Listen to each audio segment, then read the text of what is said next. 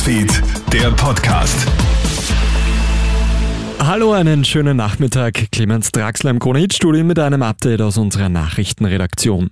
Skifahren wird jetzt zum echten Luxus. Die Skigebiete und Seilbahnbetreiber erhöhen die Preise heuer gleich um 10 Prozent.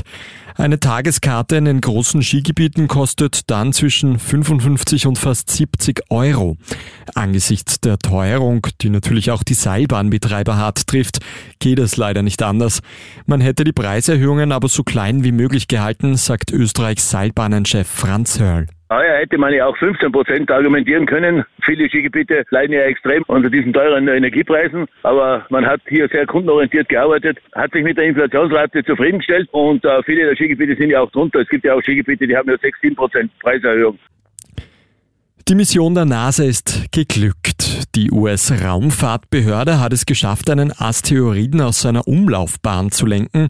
Dafür ist eine Sonde mit Absicht in einen Asteroiden gekracht.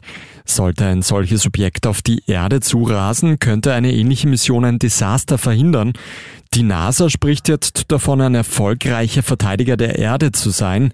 Es ist zumindest ein Schritt in die richtige Richtung, sagt Wolfgang Baumjohann vom Grazer Institut für Weltraumforschung. Im Prinzip eine gute Leistung, aber man muss das sicherlich nochmal genauer ausprobieren und auch an größeren Asteroiden, die man ja nur ein ganz klein wenig dann ablenken muss. Aber so ein erster Schritt ist gemacht, man hat gezeigt, dass es geht. Aber der Verteidiger der Erde ist die NASA damit noch nicht geworden.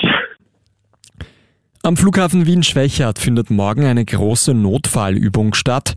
Die Einsatzkräfte spielen das Szenario einer versuchten Flugzeugentführung durch. Daran beteiligt ist die Air Marshal Einheit der Cobra sowie Eurofighter des Heeres. Die Kampfjets sollen dabei auch ein kurzes Flugmanöver über den Flughafen durchführen. Die Einsatzübung soll abseits der Passagiere stattfinden. Eine Auswirkung auf den Flugverkehr gibt es daher keine. Das war's auch schon mit deinem kleinen Update für heute Nachmittag. Ein weiteres hat dann mein Kollege Jeremy Fernandes wieder in der Früh. Einen schönen Abend noch. Krone Hits, Newsfeed, der Podcast.